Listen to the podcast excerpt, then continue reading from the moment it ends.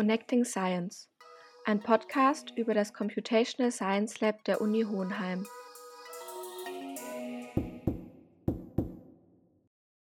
Herzlich willkommen zu unserer ersten Folge des Podcasts über das Computational Science Lab der Uni Hohenheim.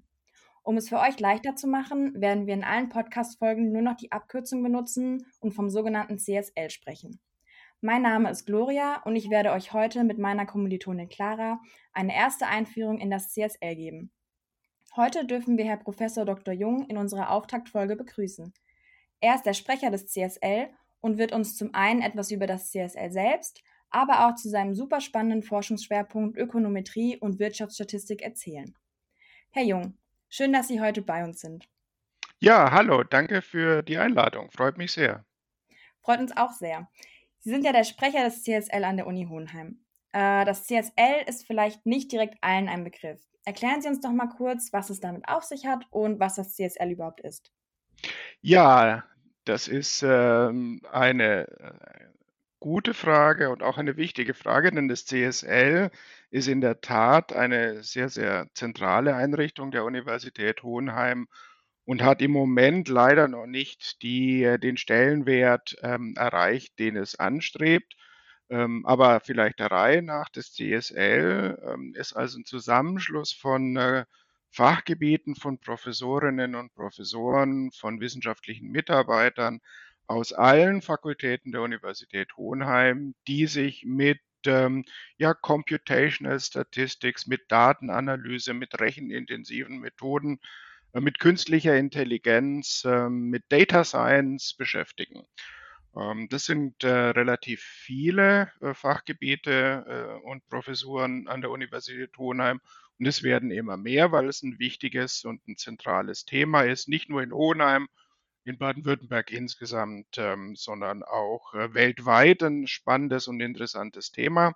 Und im Moment sind wir 20 Fachgebiete, die sich unter diesem Dach des CSL zusammengefunden haben und die sich in der Form eines Labs organisiert haben. Das ist eine ja zuerst mal für deutsche Universitätsorganisationen ähm, ungewöhnliche Form des Zusammenschlusses.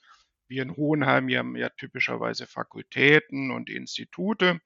Und das äh, CSL ist ein Lab, das ist also ein loser, Zusammen, äh, eine, eine loser Zusammenhang, eine nicht direkt institutionalisierte ähm, Verbindung über Fakultätsgrenzen hinweg, die sich eben unter diesem Thema, das ich genannt habe, zusammenfinden wollen, gemeinsam forschen wollen und gemeinsame Lehrveranstaltungen anbieten wollen. So viel vielleicht mal zum Einstieg. Mhm. Und ähm, das ist schon mal super spannend, vor allem, dass es auch ja nicht, nicht so gang und gäbe ist, so ein Lab äh, an der Uni zu haben. Wie schafft denn das CSL, diese Forschungsbereiche dann miteinander zu verknüpfen? Also wie kann man sich das dann in der Praxis vorstellen? Ja, also die ähm, Idee am Ende des Tages und am Ende des Tages heißt, äh, wenn wir tatsächlich tun, ähm, in ein Gebäude umziehen, das die Universität gekauft hat und zwar im Jahr 2018 äh, erworben hat. Das ist äh, die ehemalige Geno-Akademie in der Steckfeldstraße 2. Dieses Gebäude soll für das CSL umgebaut, renoviert werden, indem dann das CSL zumindest eine Reihe von Fachgebieten dort einzieht ähm, und dort auch gemeinsame Ressourcen nutzt. Ähm, und so wird sich dann auch die Zusammenarbeit dort äh, abspielen. Das heißt also, wir werden äh, gemeinsame Seminare anbieten, Gäste einladen, die Vorträge halten. Wir werden Arbeitsbereiche haben, sogenannte Open Space Arbeitsbereiche, in denen ähm, die Mitarbeiterinnen und Mitarbeiter in einem, ja, früher hätte man gesagt Großraumbüro, heutzutage die moderne Arbeitsumgebung in Unternehmen wie Bosch oder SAP. Die können da zusammensitzen in Gruppen, auch unterschiedliche Fachbereiche, unterschiedliche Fächerkulturen können zusammen ähm, irgendwelche Projekte entwickeln oder an äh, der Weiterentwicklung von Lehrveranstaltungen arbeiten. Und wir nutzen gemeinsame Ressourcen in diesem Raum. Es gibt Besprechungsräume, es gibt äh, Labore, also PC-Labore, KI-Labore wird es geben, Aufnahmestudios wird es auch geben für Podcasts und solche Geschichten, dass wir hier auch äh, Lehrveranstaltungen aufnehmen können.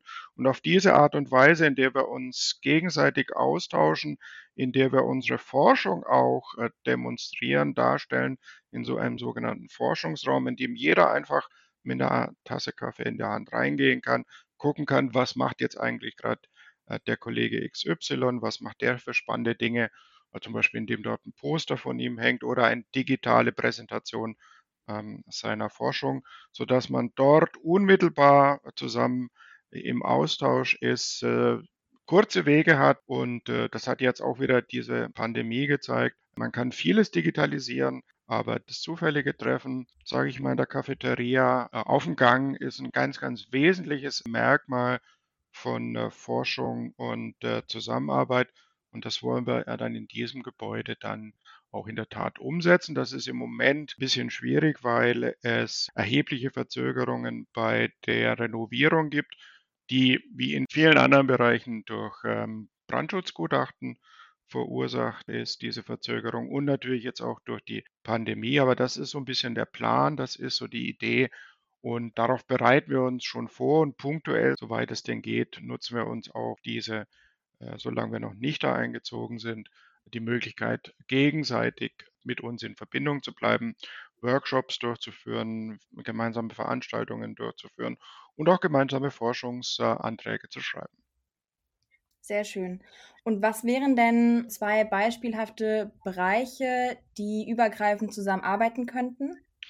Äh, fangen wir mal mit einem ganz aktuellen Projekt an, das wir jetzt gerade gestartet haben, für das wir auch einen großen Drittmittelantrag äh, formuliert haben, erst im letzten Monat.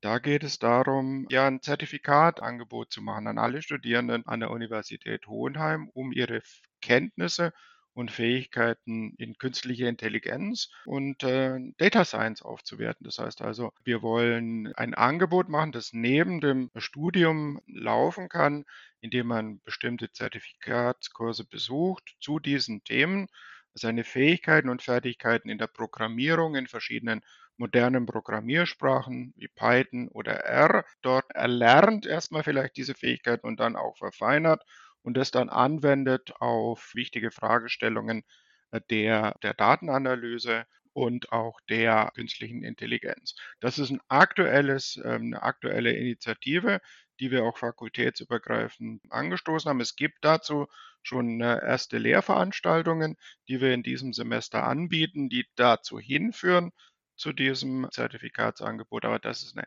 eine aktuelle Geschichte, die im Moment hier gerade im Bereich der Lehre läuft. Im Bereich der Forschung äh, ist die Universität dabei, einen größeren äh, Antrag zu schreiben im Bereich der Agrarforschung, in der dort auch Elemente der Digitalisierung, der Verfügbarkeit von vielen Daten, dem Zusammenspiel von Wetterdaten, von Daten über Klimaveränderungen, von Pflanzendaten, von Bodendaten, von ökonomischen Beschränkungen, die durch den Klimawandel auf uns zukommen, welche Nahrungsmittel, welche äh, Pflanzen werden in Zukunft äh, in unserem Standort ähm, in Deutschland äh, allgemein angebaut werden können, welche können dann im Markt auch verkauft werden. Das sind Dinge, die wir auf einer digitalen Ebene miteinander verknüpfen wollen, um dort auch viele Daten zu nutzen, um auch sinnvolle Entscheidungen auf allen Ebenen zu unterstützen, der Ebene der, der einzelnen Landwirte, die entscheiden müssen, welche Fruchtfolge äh, sie anbauen, welche äh, neuen Sorten sie vielleicht in Zukunft anbauen wollen, auf der Ebene der Entscheidungsträger, der politischen Entscheidungsträger, welche Pflanzenbaumaßnahmen haben in Zukunft in Deutschland für die Erhaltung der Ernährung äh, Zukunft, was kann man da subventionieren, was sind Dinge, die nicht mehr äh, in Zukunft in Deutschland durch den Klimawandel vielleicht gegeben sinnvoll angebaut werden können. Das sind so aktuelle Beispiele, über die wir uns austauschen, mit der wir äh, miteinander in Verbindung stehen im CSL und über die wir auch konkret jetzt Forschungsprojekte beantragen. Finde ich super spannend, vor allem, dass es auch so aktuelle Themen sind, die eigentlich ja generationenübergreifend alle betreffen. Super, super cool. Sie haben ja gerade schon äh, die Digitalisierung angesprochen. Da spielt ja auch die digitale Transformation mit rein. Was bedeutet digitale Transformation in diesem Kontext des CSL? Naja, also wir sehen äh, das CSL eigentlich als einen wichtigen Baustein in der gesamten ähm, Strategie zur digitalen Transformation an der Universität Hohenheim. Das CSL wird äh, und soll ein Ort sein, an dem diese digitale Transformation auch ähm, greifbar ist und sichtbar ist äh, durch das Gebäude, durch die Einrichtungen in diesem Gebäude, also zum Beispiel KI-Lab und solche Geschichten, sodass wir aus der Sicht des CSL einen ganz, ganz wesentlichen Beitrag zur Umsetzung dieser Strategie der digitalen Transformation an der Universität Hohenheim leisten wollen, indem wir Studierende motivieren, sich in diesem Bereich stärker zu engagieren, dann ist es auch für den zukünftigen Arbeitsmarkt eine extrem nachgefragte Fähigkeit. Auf der anderen Seite ist es äh, typischerweise ja ein Bereich, der für Studierende ja nicht immer einfach zugänglich ist, weil es natürlich schon sehr stark formal, mathematisch zugeht, um die Grundlagen sich zu erwerben. Aber ohne diese Grundlagen kann man eben auch am Ende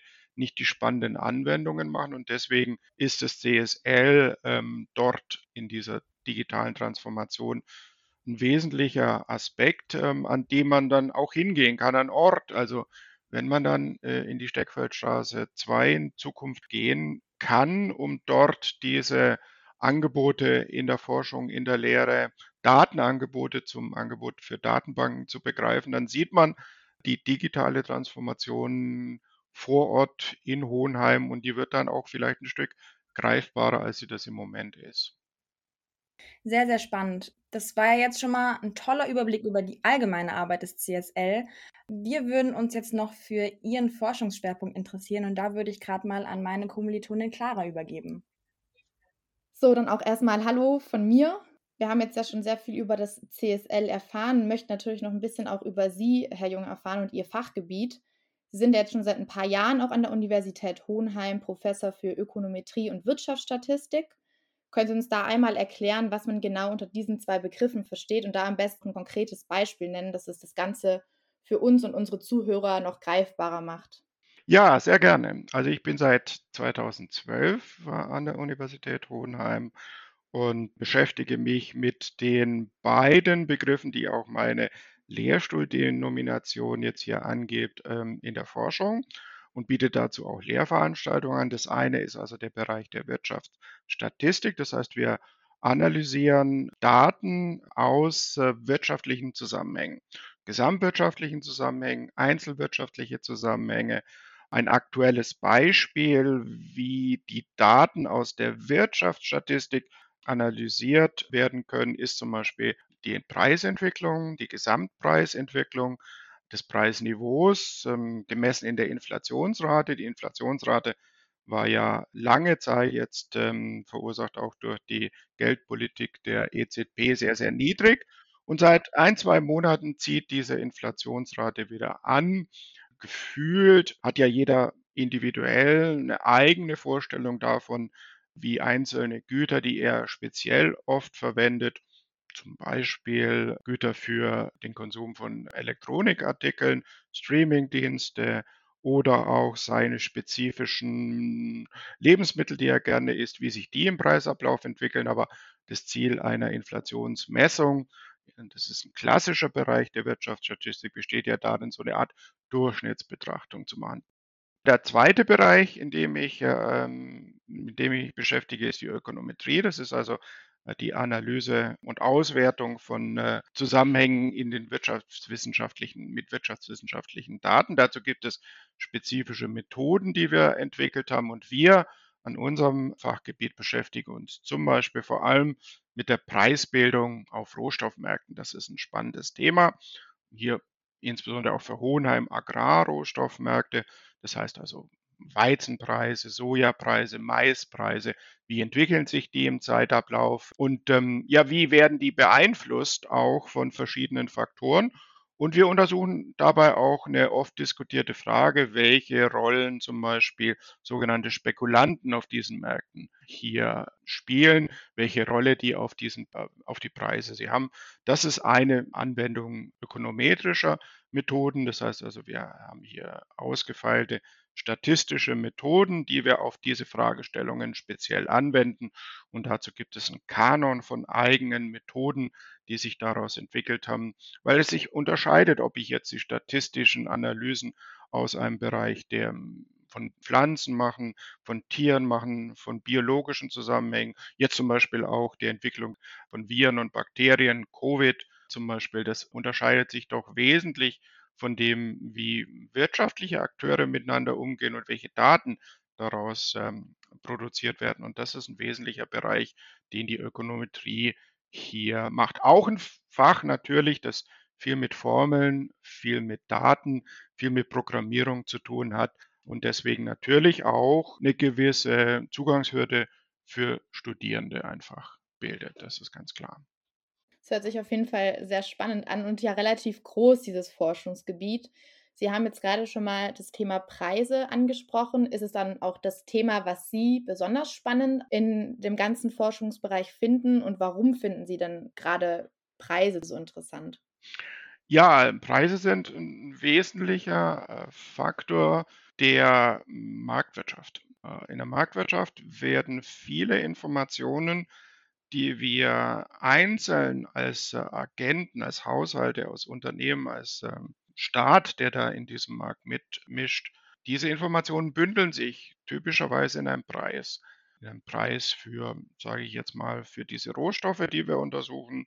Also was kostet am Ende eine Tonne Weizen nach der nächsten Ernte, aber auch Preise auf Finanzmärkten. Und das ist eine ähnliche Geschichte, weil sie mit ähnlichen Akteuren zu tun haben. Und diese Preisinformationen, äh, die sind der Kern einer marktwirtschaftlichen äh, Organisation, einer Ökonomie und wie die zustande kommen und welchen Einflüssen sie unterliegen. Das ist ein sehr, sehr spannendes Thema auf dem Bereich der Rohstoffmärkte, habe ich gesagt, aber auch, und das ist auch ein weiteres Feld, in dem ich mich betätige, nämlich äh, Finanzmärkte insgesamt, auch globale Finanzmärkte, also zum Beispiel auch die Frage, wie sich ähm, Finanzmarktzusammenbrüche weltweit übertragen durch die Kopplung der Finanzmärkte, welchen Schaden das verursachen kann und welchen Nutzen auf der anderen Seite so ein globaler Finanzmarkt hat. Und deswegen ist das für mich eine sehr, sehr spannende Geschichte, die eben auch auf vielen Bereichen anwendbar ist, ja, mit vielen verschiedenen Anwendungen. Das hört sich auf jeden Fall super interessant an. Da muss ich mir wohl überlegen, ob ich überhaupt das Richtige studiere, wenn Sie das jetzt so erzählen. Aber nun gut, ähm, spannen wir den Bogen auch wieder zurück. spannen wir den Bogen wieder zurück zu Ihnen und zum CSL. Was hat Sie eigentlich dazu bewegt, Ihr Fachgebiet dann dort gerade mit einzubringen und auch welchen Beitrag Ihr Fachgebiet konkret in Bezug auf die digitale Transformation leistet, die auch Gloria vorher schon mal angesprochen hat? Also äh, von mir stammt die ursprüngliche Idee, das CSL zu gründen. Das heißt also, ich hatte ähm, schon bei meiner Berufung im Jahr 2012 einen Vorschlag gemacht. Äh, es hieß noch nicht CSL, aber sowas ähnliches hier an der Universität Hohenheim zu begründen. Deswegen äh, ist also eine Kernidee des CSL durch mein Fachgebiet auch ähm, in die Universität mit hineingetragen worden. Unser Beitrag den wir im Moment sehen, besteht darin, besonders eben in diesen beiden Bereichen Statistik und Ökonometrie Lehre und Forschung anzubieten, auch im Bereich der Datenanalyse, der Analyse statistischer Daten aus den Wirtschaftswissenschaften und das zu verknüpfen mit modernen äh, Programmiersprachen. Wir bieten also viele Programmierkurse an in R, auch in Zukunft auch in Python und in solchen modernen Programmiersprachen, die auch in den Unternehmen verwendet werden.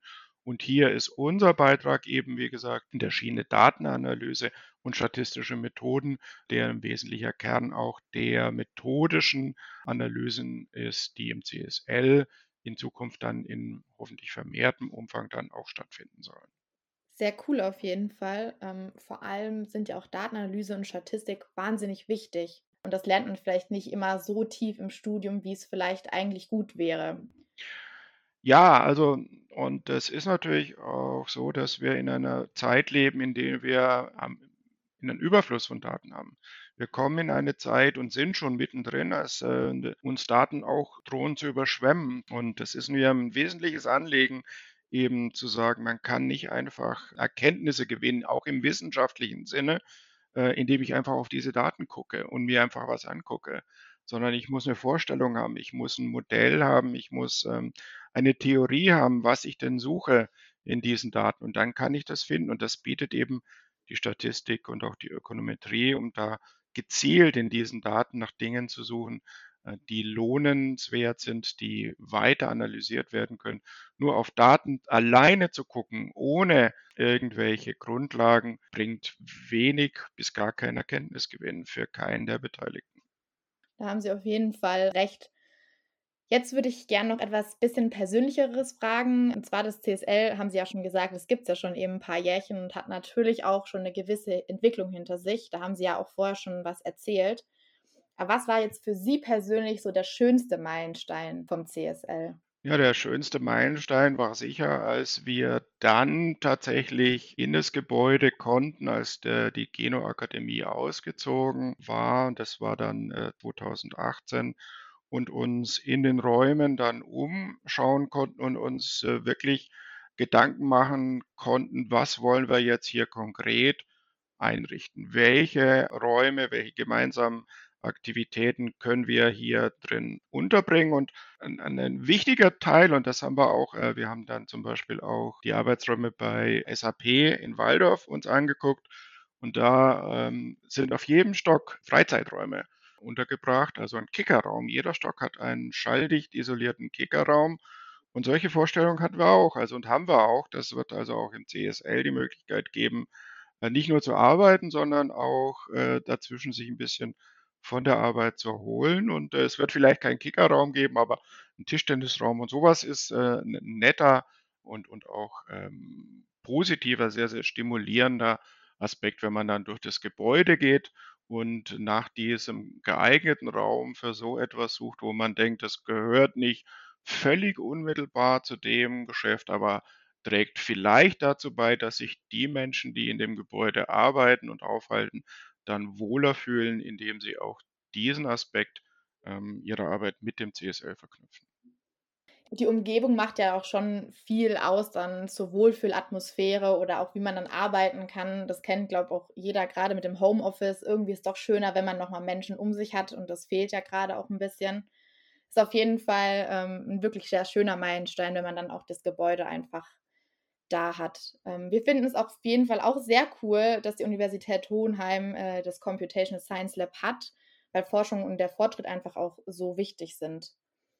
Und äh, wenn ich jetzt aber ganz kurz auf die Uhr schaue, die erste Podcast-Folge ist auch fast schon vorbei. In so einer Podcast-Folge können natürlich nicht alle Informationen abgedeckt werden. Deshalb noch zwei kurze Fragen an Sie, Herr Jung. Erstens, was können Sie denn forschungsinteressierten Personen mitgeben? Und zweitens, wo können diese Personen sich auch weitergehend über das CSL und ihre Forschung informieren? Ja, das ist ähm, auf jeden Fall zuerst mal über unsere Homepage. Ähm, wir sind also, ähm, wir haben eine eigene Homepage, tsl.unihohenheim.de. Dort sind alle aktuellen Informationen auch über die Veranstaltung und die Aktivitäten des CSL abrufbar. Ganz persönlich würde ich sagen, immer neugierig bleiben, ähm, wenn man sich mit diesen Dingen beschäftigt und auch sich über die ersten Zugangshürden sich nicht davon abhalten lassen. Ähm, wie ich gerade äh, auch schon gesagt habe, viele dieser Methoden, die wir anwenden, sind im ersten, ähm, im ersten Hinschauen natürlich sehr mathematisch und erfordern äh, einen gewissen Durchhaltewillen. Aber wenn man mal äh, diese, diese erste Hürde genommen hat, dann macht es unheimlich viel Spaß, mit Daten, mit Methoden zu arbeiten und sinnvolle und auch vielleicht nützliche Ergebnisse dann für viele Aktivitäten, die uns in Zukunft auch begleiten als Gesellschaft dann zu analysieren. Sind auf jeden Fall super Tipps. Ich fasse noch mal ganz kurz zusammen. Wenn man sich noch Informationen über das CSL holen möchte, dann einfach unter csl.uni-hohenheim.de. Da gibt es dann alle möglichen Informationen auch zu den ganzen Projekten, die äh, dort gerade laufen. Und damit sind wir auch mit der Podcast-Folge durch. Wir konnten auf jeden Fall einiges lernen und sind auch jetzt bestens vorbereitet auf die nächsten Podcast-Folgen über das CSL. Vielen Dank. Ja gut, dann bedanke ich mich ganz herzlich für die Möglichkeit, hier das CSL vorstellen zu können. Und äh, ja, ich hoffe, dass äh, es äh, für die Studierenden, die das hören, ähm, interessante Informationen gibt. Und ähm, ja, wenn Sie Interesse haben, einfach unsere Homepage angucken und sich melden bei uns. Ich hoffe auf weitere spannende Podcast-Aufnahmen und wünsche Ihnen dann auch noch viel Spaß dabei. Ja, werden wir auf jeden Fall haben. Vielen Dank. Die erste Folge unseres Podcasts über das CSL war auf jeden Fall super informativ und lehrreich, wie ich finde. Oder was meinst du, Gloria? Ja, definitiv. Wir haben super viele neue, coole Sachen erfahren. Zum Beispiel, was das CSL überhaupt ist, welchen Beitrag es für die Forschung leistet. Und außerdem konnten wir tolle Einblicke in die Arbeit von Herrn Professor Dr. Jung bekommen. Auf jeden, jeden Fall. Die nächste Folge ist dann zum Thema Ökonomik der Landnutzung in den Tropen und Subtropen mit Professor Dr. Berger und unseren Kommilitoninnen Lisa und Clara, meiner Namensvetterin. Bis dahin immer schön Wissen tanken. Das war Connecting Science, ein Podcast über das Computational Science Lab der Uni Hohenheim.